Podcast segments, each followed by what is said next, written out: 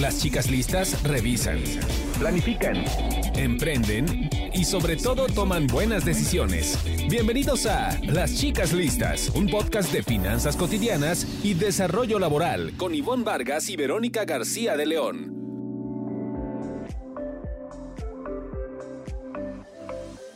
¿Qué tal? ¿Cómo están? Soy Ivonne Vargas y me da muchísimo gusto. Estoy emocionada por dar la bienvenida para un episodio más de nuestro podcast Chicas Listas.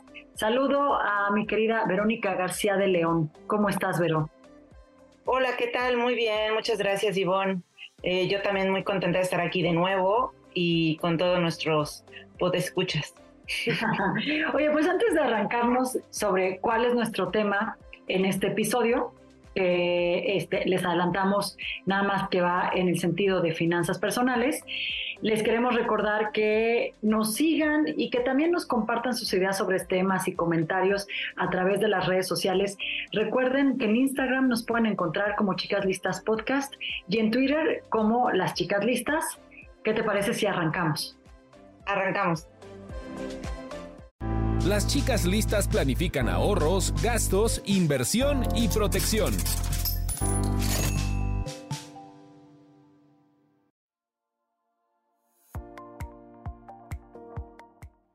Oye, pero pues hoy tenemos un tema que este, te diría que me llega al corazón. Porque a todos nos, quizá yo diría que a casi todos nos ha pasado que tenemos algún problema para pagar una deuda en tarjeta de crédito eh, que, este, adquirida, ¿no? Que se extiende. Quizá utilizamos mal los meses sin, este, los meses sin intereses, eh, nos aceleramos y compramos algo que pudimos haber esperado. Entonces, creo que no hay, casi nadie estará exento de tener algo que resolver con su deuda de tarjeta de crédito. Coincido, coincido contigo y realmente creo que a veces eh, no tiene que ver con qué tantos conocimientos tienes sobre el uso, sí tiene un poco que ver con una disciplina quizá, o, pero a veces creo que eh, uno piensa que lo tiene bajo control y de pronto un evento no considerado algo, eh, una emergencia o algo, hace que pierdas el balance y de pronto se te empiezan a trepar las, las deudas en tu tarjeta a un punto ya que te, angustia o que ya te están molestando en tu casa, en la oficina, en todos lados, los despachos de cobranza. Entonces, sí es un tema que, que, queríamos volver a tratar eh, para tener los consejos de una asesora financiera con eh, recomendaciones muy puntuales. Y de hecho, ella misma nos cuenta un testimonio porque eh, ella decía que ella siempre eh, criticaba a las personas que se endeudaban, ella no entendía pues qué, por qué se podía endeudar a alguien con sus tarjetas, ¿no? Y mira lo que nos cuenta. Te voy a contar que hace dos años tuve una cirugía en la que pues yo me preparé con un mes de eh, mi presupuesto para solventar ese mes todos mis gastos y estar tranquila en cama. Entonces, y tenía pues como otro pequeño guardadito, ¿ver? Por cualquier cosa. Pero resulta que mi cirugía se complicó, se me abrió la herida, me volvieron a coser, se volvió a abrir, algo complicado. Y estuve cinco meses en cama. O sea, imagínate los otros meses, pues yo ya no tenía la reserva de dinero y además, en mi caso, yo trabajo por mi cuenta. Entonces, pues si no trabajo, no tengo dinero, ¿verdad? Y, o sea, no es como que yo estuviera pues con el seguro social o incapacitada o que me siguieran pagando mi sueldo, nada de eso. Fue una situación de verdad que se salió de control y que me afectó demasiado en mis finanzas porque obviamente tuve que endeudarme muchísimo con tarjetas de crédito. Entonces, pues ya que me pude reponer y empecé a trabajar, yo tenía pues una deuda tremenda y lo que generaba pues era para vivir y, y, este y me empecé a desesperar. Entonces empecé a buscar estrategias de cómo pagar las tarjetas de crédito sin afectar mi historial crediticio y apliqué pues primero la, la, la estrategia llamada bola de nieve. O sea me hice mis, eh, mi lista empecé a pagar la deuda más pequeña empecé a reducir mis gastos, incrementé mis ingresos, de hecho ahorita pues ya no nada más tengo un ingreso, sino tengo tres fuentes de ingresos, repartí mi tiempo súper bien para poder este pues hacer crecer estos ingresos y sin descuidar a mi familia. Y entonces, bueno, pues eh, por eso es que aparte de pues dar talleres de finanzas y solamente dar la teoría, también te puedo decir que en la práctica es posible, eh, no inmediato, pero sí es posible pagar un endeudamiento y sobreendeudamiento. Para todos nuestros escuchas, eh, pues el testimonio es de, de nuestra asesora en este episodio, que es Adriana Pérez justamente especialista, asesora financiera. Y fíjate que me encanta esta forma de abrir, pero porque nos cuenta algo de lo que eh, se te sale de las manos, ¿no? En algún momento. Y ella, algo que nos cuente que me parece también interesante, la vamos a ir escuchando, este, Vero, pero nos marca la diferencia, que yo no sé si a veces tenemos la claridad de ver la diferencia entre deuda y, y sobre, sobre endeudamiento. Como, que creo que de repente tú piensas en este asunto de, este, puedo manejar todavía la deuda porque estoy pagando los mínimos. Pero si no tomas las acciones correctivas, vas a llegar a algún momento en el que ya ni siquiera eso, y ahorita ya nos empezará a contar de las red flags, de cuando, ojo, porque esto se te puede salir completamente, pero creo que inclusive hay que saber, o sea, darse cuenta cuando uno está sobreendeudado y el peligro en el que te puedes meter, ¿no? Sí, justo ella nos dice, ella nos dice eh, que por cierto ella además es em, broker y también asesora de seguros, tiene amplio conocimiento en esto y alguna vez me dio un curso de, finanzas personales, justo este trataba también este tema y eh, ella menciona que el sobreendeudamiento es cuando ya tu nivel de deudas excede tu nivel de, ingresos, o sea, ya llega a más del 30% de tus ingresos y entonces se vuelve eh, algo impagable, porque pues si ya tienes que pagar eh, algo que rebasa lo que tú ganas, eh, pues entonces vas a estar pagando tu mínimo, tu pago mínimo, que bueno, si nuestros escuchas tienen tarjeta, seguramente conocen que el, el pago mínimo es lo que el banco tal cual expresa así en, el estado financiero como pago mínimo, pero sí hay un cargo de intereses cuando pagas el mínimo. Entonces, eh, si empiezas a pagar el mínimo y o menos, pues entonces se te van a ir acumulando los intereses y esas, esa situación te lleva a un sobreendeudamiento. Ella nos habla también, es muy interesante, cómo ah, nos menciona que hay focos rojos, focos amarillos más bien, y que empiezan a ser como preventivos, ¿no? Aguas, porque si empiezan, si están sucediendo estas red flags, que le, llamamos, puede ser que las deudas se te empiecen a salir de control, ¿no? Entonces, si quieres, escuchamos qué nos dice respecto a cómo, cuáles son las señales de que las cosas pueden no estar muy bien con tus tarjetas.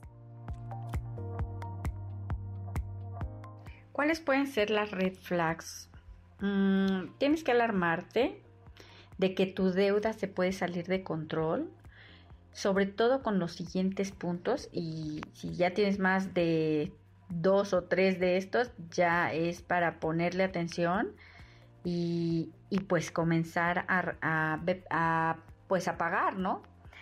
hacer un plan. Ahorita vamos a hablar de eso, pero bueno, ¿cuáles pueden ser las red flags?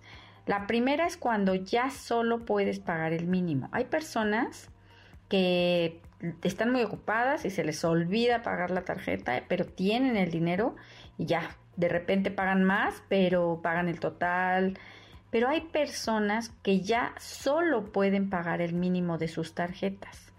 Cuando llegas a ese punto es grave, ¿por qué? Pues porque todos los meses pagando el mínimo nunca vas a bajar la deuda. Dos, eh, cuando ya no tienes ahorros o fondo de emergencia, que son dos figuras financieras importantes y básicas en las finanzas sanas, y, ya comienzas a vivir de tus tarjetas, esa es una super bandera roja, es una alerta de que no te alcanza y de que ya debes parar con, la, con el endeudamiento. Em, el tercero, has empezado a usar una tarjeta de crédito para pagar otra, ya estás poniendo deuda sobre deuda y es grave porque pues estás pagando todavía más cara tu primera deuda. Cuatro, que te llegan notificaciones de cobranza, cuando ya te están llamando, ya te llegan mensajes que ahora pues llegan muy común en el WhatsApp. Y eh, es momento de detenerse con el endeudamiento, porque puedes caer en sobreendeudamiento. Y bueno, pues ya las consecuencias son pues perder el historial crediticio, eh, son muchas, muchas consecuencias. El hecho de que también postergas necesidades como citas médicas o reparaciones de tu auto, de tu casa, uno y otro mes, eh, porque apenas si sales con tus gastos, es, ese, son, todas esas son, son alertas de que ya estás excediendo tu capacidad de pago y sobreendeudándote. Pues eh, creo que está bastante claro cómo podría ser que uno empieza a verla eh, como las deudas salir de control y hay que recordar que el crédito de las tarjetas de, bueno, sí, valga la redundancia, ¿no? El crédito de las tarjetas es de los más altos, más, eh, de los más caros, es el dinero más caro. Como ya lo definen, ¿no? Es, es comprar dinero de una manera cara. Exacto. Entonces, como en cuánto están los intereses de las tarjetas de crédito, depende también qué tan buen pagador eres, que te suban la, tasa también, ¿no? Porque si te empiezas a atrasar y eso te, te van a empezar a subir la tasa, puede llegar, incluso en algunas instituciones, llega a ser hasta del 70% anual y puede partir desde un 20, 25%, que son, o sea, ya casos contados, pero por lo general a partir de 40% empiezan las tasas de interés. Y, si tú te empiezas a atrasar, la tasa te va a empezar a subir. Entonces, eso también va encareciendo el, crédito, ¿no? Ahora, ah, también hay una cuestión aquí de, cuánto te, está autorizando el banco de línea de crédito, que muchas veces puede ser que que el banco te autorice si menos de lo que tú ingresas, o sea, es decir, tu línea de crédito es menos de lo que eh, representan tus ingresos, ¿no? Pero si tú tienes varias tarjetas de crédito con ese mismo límite de crédito y las vas usando todas, entonces, pues aguas, ¿no? Porque ahí también estás eh, eh sobreendeudándote. Es decir, con una tarjeta está bien, o sea, que la utilices y utilices el límite de crédito, pero si ya tienes tres y te siguen autorizando y tú las sigues tomando, pues es, em, no es que te las den porque eh, ellos, el banco piense que vas a poder pagar todas, o sea, tú debes de, de tener el control y tú debes de saber cuánto es lo que puedes afrontar, ¿no? O sea, ahí sí tiene uno que tener mucha responsabilidad acerca de eso y no por mucho la línea de crédito, oye, te llaman, ¿no? Este, te vamos a aumentar la línea de crédito 20 mil pesos, no desaproveches, o sea, eh, sí, pero eso lo vas a tener que pagar, o sea, no, no es que te lo estén, te estén confiando eso porque, sí, para el banco mejor si tú no eres totalero, ¿no? Si eres de los que eh, no paga el total del saldo eh, del saldo de, tu crédito, pues eh, para el banco mejor porque tú vas a pagar con intereses, ¿no? Yo recuerdo el caso aquí de un escuchavero que tal vez lo comentamos, pero que le sucedió este efecto de sobreendeudamiento con las tarjetas de crédito. Pero él, él recuerdo, ¿no? Que a mí me, me transmitía, me platicaba, yo lo hice porque me quedé un tiempo sin trabajo era la manera de estar mes con mes. Me dice, pero nunca me di cuenta que en cinco meses ya tenía un desastre, este, porque no bajó su nivel de gasto, no podía quizá bajarlo, ¿no? Y de repente utilizando tarjetas que le permitían retirar efectivo, pero cuando se dieron cuenta, eh, la misma institución le daba dos tarjetas de crédito y se dieron cuenta que retiraba para pagar otra, para pagar la otra, tenía una de servicios y una de crédito. La de servicios sabemos que cuidado porque hay, es un tema totalero, no puedes pasarte, pero sacaba de servicio para pagar en la tarjeta de crédito y en lo que hizo la institución bancaria viendo su comportamiento, esto hay que decirlo, hay, hay que los bancos están leyendo tu comportamiento mensualmente, es que le suspendieron la posibilidad de retirar dinero. Y él ya se había gastado de todas maneras ese dinero. Entonces, quiero decir, no, no me parece que haya, eh, no es un juicio sobre esto, pero sí hay que estar muy alerta con el tema de que es un, es un tema sin fondo, ¿no? el, estar utilizando otras tarjetas para pagar? Yo creo que lo que eh, es muy valiosa la recomendación que ella nos hace para que si ya estamos endeudándonos o pasándonos un poco en este endeudamiento, hay dos metodologías que ella nos explica, ¿no? Ojo, que estas, em, digamos, estos pasos que, de los que ella habla son para cuando nuestras deudas están dentro de todo, o sea, sí ya hay un sobreendeudamiento, ¿no? Pero todavía es algo manejable, porque ya cuando llegamos a niveles inmanejables, pues ya sí tienes que recurrir a tu banco y pues y negociar otras opciones. Pero ella habla de dos eh, formas, una es bola de nieve y otra es, em, eh, no recuerdo cuál es el nombre, pero ahorita nos lo menciona en el audio. Escuchémosla. Bueno, pues cuando ya se salieron de control las deudas, que nos pasa a muchas personas, yo asesoro muchas personas que ya acuden cuando ya dicen ayuda, por favor. Em, hay dos metodologías efectivamente para pagar y bueno, estas dependen mucho de los ingresos de la persona. ¿Por qué? Porque hay ingresos fijos y hay ingresos variables y dependen también del tipo de deuda que tienes. Eh, o sea, o cuánto, o sea, de qué tamaño es la deuda, en cuántas tarjetas, etcétera. Es importante tomar en cuenta esos, esos aspectos. Ahora, antes de eso, pues primero escribe tus deudas sin miedo para ver tu realidad y comenzar a tomar mejores decisiones. Ahora, existen los dos métodos. Uno se llama bola de nieve y el otro se llama método avalancha. El primero es eh, bola de nieve, vas a liquidar lo más rápido posible la deuda más pequeña y luego la que sigue hasta terminar. Entonces, supongamos que tienes cuatro tarjetas y de una pagas el mínimo 200, de otra 300, de la tercera 500 y de la cuarta 1000. Al mes tú estás pagando puros mínimos, son dos mil pesos. De entrada tienes que aumentarle un poquito a ese pago. En vez de dos mil, pues nunca vas a acabar si solo pagas los mínimos de entrada. Entonces a lo mejor a la de 200, en vez de 200 le pagas 400 y a la de 300 le aumentas y total que eh, al final tú tienes disponibles para pagos de deudas de tarjetas de crédito en vez de 2 mil, 4 mil pesos. Y resulta que tu deuda más chiquita es de 4 mil pesos. En un mes la pagas. Terminas con esa y te sigues con la siguiente en tu lista de deudas pequeñas. Y entonces, eh, pero destinas cuatro mil cada mes para esto. Eh, a lo mejor la siguiente no le debes cuatro, le debes seis o ocho. Esa la terminas en dos meses. Pero ¿qué va a pasar? A medida que destinas dinero que usabas para el pago del saldo más bajo, a la siguiente deuda de tu lista, el monto que pagas aumenta más y más, como una bola de nieve. Entonces se acelera el ritmo para reducir la deuda. Este es un método que de verdad al principio no dices cómo, pero ya cuando te sientas y lo comienzas a hacer, funciona bastante bien. El siguiente, el método avalancha, es pagar primero la deuda con la tasa de interés más alta y vas liquidando. Eh, con el mismo dinero mensual, volvemos a lo mismo, pagas la siguiente con la tasa de interés más alta, que es la que sigue en tu lista. Y bueno, ¿cuáles son las ventajas de cada una? Con el método avalancha ahorras dinero, ¿por qué? Pues porque pagas las más caras.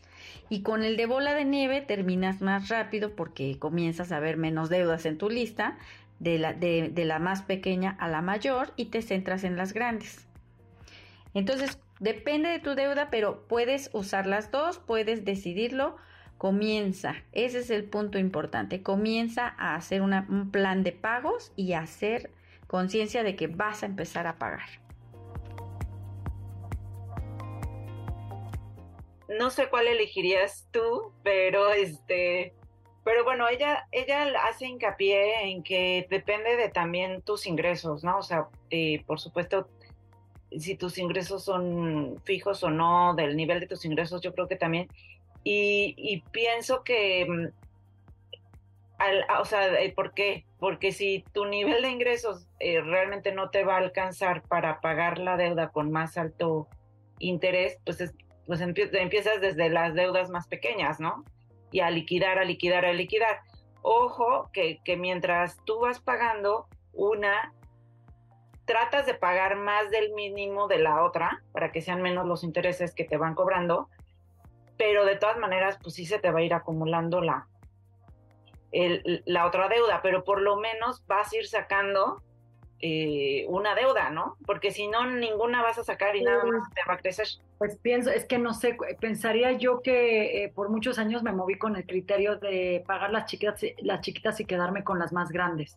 Pero cuando, cuando me ha sucedido esto, eh, pero me pongo a pensar en el caso de, no sé, eh, creo que todos tenemos conocidos, yo tengo conocidos que a partir del COVID, por una emergencia médica asociada a estos, llegaban a unas cosas de crédito de 3 millones, 4 millones, cosas que verdaderamente no, no sé si puedas empezar por pagar las más altas. Ese, eso es, lo, es lo, lo que veo. Estaba yo viendo el dato de la cartera vencida que lo platicamos, Vero, antes de, y para, para México, la cartera vencida en, en, términos de tarjeta de crédito aumentó 4.565 millones de pesos, o sea, un 15% arriba de lo que había en 2022. Entonces, creo que es un dato eh, que nos habla de, pues, de que las finanzas en tarjetas de crédito no son sanas no son tan sanas y creo que tiene que ver con este asunto de que aceptamos el dinero del, de plástico muy rápido y nos sale muy caro. Así que yo diría que lo que ella dice, con lo que empiezan a planificar, tal vez ya estás en un nivel de una reparadora de deuda o tal vez ya estás en un nivel de veras diferente, pero no te tardes tanto tiempo en hacerlo por, por...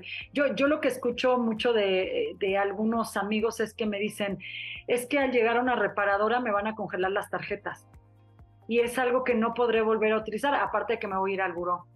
Pero también creo que hay que pensar si verdaderamente con el nivel de ingreso que tienes ahorita, el caso de nuestro escucha, sus deudas eran seis veces más altas que lo que ganaba.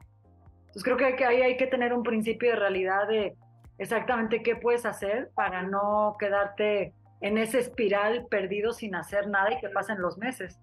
Claro, es que tenemos que considerar desde el principio y ahorita eh, vamos con unas recomendaciones de cómo, cómo usar bien las tarjetas de crédito, pero es que hay que considerar que no es una extensión de tus ingresos, o sea, no son ingresos adicionales, sino te están prestando y lo vas a tener que pagar, o sea, que, que, que no es algo adicional a lo que ya ganas, sino más bien considéralo. Por eso dice Adriana eh, que, que, debes de considerar 30% de tus ingresos máximo para, tener, para tenerlos como, como deuda, no nada más para tenerlas como deuda de tarjetas de crédito, pero estamos pensando en hasta 30% de endeudarte considerando todas tus deudas, ¿no? O sea, lo que debes en, en, distintos medios de pago. No, no, encuesta en redes a ver si se puede. Yo, yo siento que es difícil que tenga solo el 30% de deuda.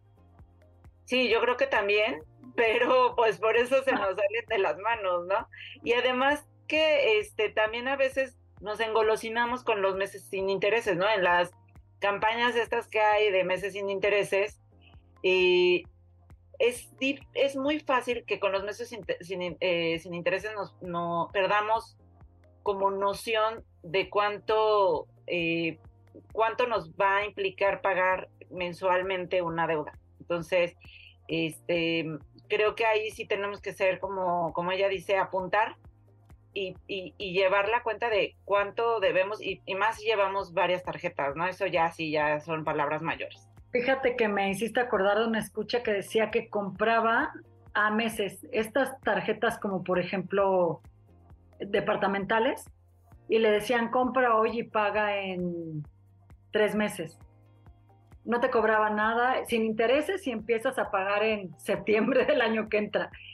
Y entonces decía, se me olvidaba, pero claro, cuando llegaba la fecha, tenía una 10 mil pesos, 11 mil pesos de algo que había comprado y creo que se trata de generar esa conciencia. Si ya estás sobreendeudado, de pues no puedes darte esto. Pues ahorita eh, Adriana nos va a dar algunos tips respecto a lo que pasa con meses sin intereses, pero también esta posibilidad de agarrar ofertas, de no pagar ahorita y pagar después, pues todo se va a un, a un pozo sin fondo. Exacto. Pues sí, hay que tener cuidado. Y además también, fíjate, es interesante, pero... Eh, el banco BBVA sacó un reporte de, sobre el uso de las tarjetas de crédito y eh, es interesante que, en primer lugar, eh, los mexicanos estamos destinando el uso de las tarjetas eh, de las tarjetas de crédito, perdón, al transporte. Claro, esto incluye boletos de avión, pero también dicen que incluye este, gasolina y y en tercer lugar o cuarto lugar está el, el gasto en alimentos y también artículos de salud. O sea que estamos viendo también que estamos usando la tarjeta de crédito para gasto corriente, lo cual indica que es muy posible que no estemos alcanzando a, acabar la quincena bien y tratas de completar lo, lo que la quincena con la tarjeta de crédito, ¿no?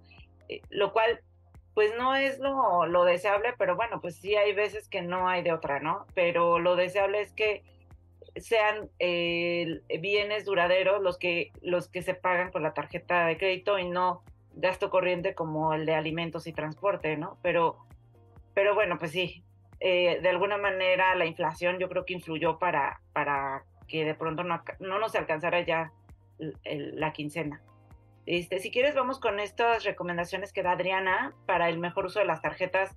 Y bueno, pues ya que salgamos de las deudas o del sobreendeudamiento, ponerlas en práctica inmediatamente. Sí, qué buena pregunta para cerrar. ¿Qué hábitos nuevos tenemos que incorporar para usar nuestras tarjetas de crédito? Bueno, después de, de buscar la forma de liquidarlas, y de no afectar nuestro historial crediticio. No es como decía una de mis asistentes, ya nunca más quiero otra tarjeta porque son del diablo. No, claro que no. Es muy bueno tener tarjetas de crédito y eh, hacer historial crediticio. Imagínate para llegar a un hospital te piden una tarjeta, para hacer reservaciones de vacaciones pues te piden tarjetas y así. Entonces sí es importante saber usarlas y tenerlas. Ahora, ¿qué buenos y nuevos hábitos hay que adoptar cuando ya dices, bueno, ya la regué, ahora qué tengo que hacer? Pues lo primero es usar y pagar el total. O sea, sí, sí o sí, lo ideal es que eh, comenzar a entender que nos están prestando el dinero solamente por un máximo de 50 días. Los 30 días que es de tu mes, de tu, de tu fecha de corte de, de mes a mes, más los otros 20 días que te están dando como fecha límite de pago. Son máximo 50 días para pagar. Hacer conciencia de eso y pagar en ese tiempo. Usar y pagar el total. Así es como debe de funcionar. Ahora, otro punto importante es pagar antes de la fecha límite de pago porque muchas veces se nos olvida, eh, nos quedamos hasta ese último día, algo pasa y no la pagas y al siguiente día ya tienes intereses más intereses moratorios. Entonces, prográmate tu fecha unos 10 días antes o una semana antes de tu fecha límite de pago para que nunca se te pase y no pagues más. Otro punto o hábito importante es tener máximo dos tarjetas de crédito. Créeme, no necesitas más. Máximo dos. Úsalas muy bien. Te van a dar un buen límite de crédito si haces todo esto de usar y pagar. Te aumentan tu límite de crédito, que a veces no es tan bueno. Tú puedes bajarlo y pedir para que no te endeudes más, a menos que ya domines bien el tema de las tarjetas y eh, no prestarlas, ¿sabes? Eh, no prestarlas a familiares, amigos, que préstamela para un concierto, etcétera, porque pues sabemos muchísimo que a veces cuando cobras, pues las, las personas se molestan, ¿no? Pero aquí ya no es tu dinero, aquí es dinero que tú estás pagando caro y que vas a, a, prestar tu tarjeta, pero tú vas a pagar, tú eres el que se va al, al buró, etcétera. Entonces hay que cuidar eso. Tienes que comparar también el CAT, que es el costo anual total. Eh, ahí vienen comisiones, anualidades, intereses. Entre una tarjeta y otra, y créeme, hay abismos tremendos de costo anual total si te pones a comparar y es información que te dan los bancos que están en sus páginas, es información que debes de conocer. Y la tasa de interés anual, eso es importantísimo. Y eliges las más baratas, ¿verdad? O las que tengan sí mejores beneficios, pero también pagues menos. Y también buscar la tarjeta adecuada para ti. Mira, a veces tienen tarjetas de servicios y, no es necesario que, tengan esas tarjetas tan caras. Tienen tarjetas de millas, de acumular millas en aviones y no viajan porque por su trabajo no viajan, etcétera. Busca la que sea adecuada para ti y esa es la que debes de elegir. Entonces, bueno, pues estos son los consejos de nuevos hábitos para usar mejor tus tarjetas de crédito. no sé qué opinas, pero se me hacen muy buenos, muy buenos consejos, buenos hábitos a incorporar. A mí me cayó el 20 en una, pero yo estuve muchos años con una tarjeta que te daba, eh, te daba puntos, te daba más por viajar. Y realmente no acumulé casi nada. pero cuando la quise cancelar, eh, me llamaron, aumentaban el crédito, la línea de crédito y tal. Hay, hay que ser cuidadosos con estos ganchos. Yo soy de la idea de que... Cancelándola, pero eh, me, podía más el tema de la anualidad. No sé por qué tenía un, una tarjeta tan cara conmigo y no lo había, no lo había racionalizado. Ya ahorita todos los bancos ofrecen alguna tarjeta sin anualidad y yo la verdad es que como sí soy, procuro ser totalera, eh, pues eh, ya con la, o sea, sin la anualidad, casi no le doy ganancias al banco, ¿no? Pero he de confesar que sí soy de las que paga el último día que tengo. Y si por algo ese día se me olvidó cualquier cosa, pues ya me llegó la guillotina y pues tengo que pagar eh, e, e, esa comisión por pago tardío, ¿no? Entonces, pues aguas, aguas ahí, porque no hay que regalar nuestro dinero. La verdad es que mm, los bancos realmente sí tienen muy buenas utilidades y y pues nosotros podemos manejar mejor ese, ese dinero tan caro. Entonces, pues, pues eh, a nuestros que hayan sido de utilidad estos consejos. Chicas y chicos listas, que no les caiga la guillotina, que escuchen otros episodios de Chicas Listas hablando de finanzas personales. Y nos escuchamos en el próximo episodio. Gracias, Vero, te abrazo, te abrazo muy fuerte. Un abrazo a todos.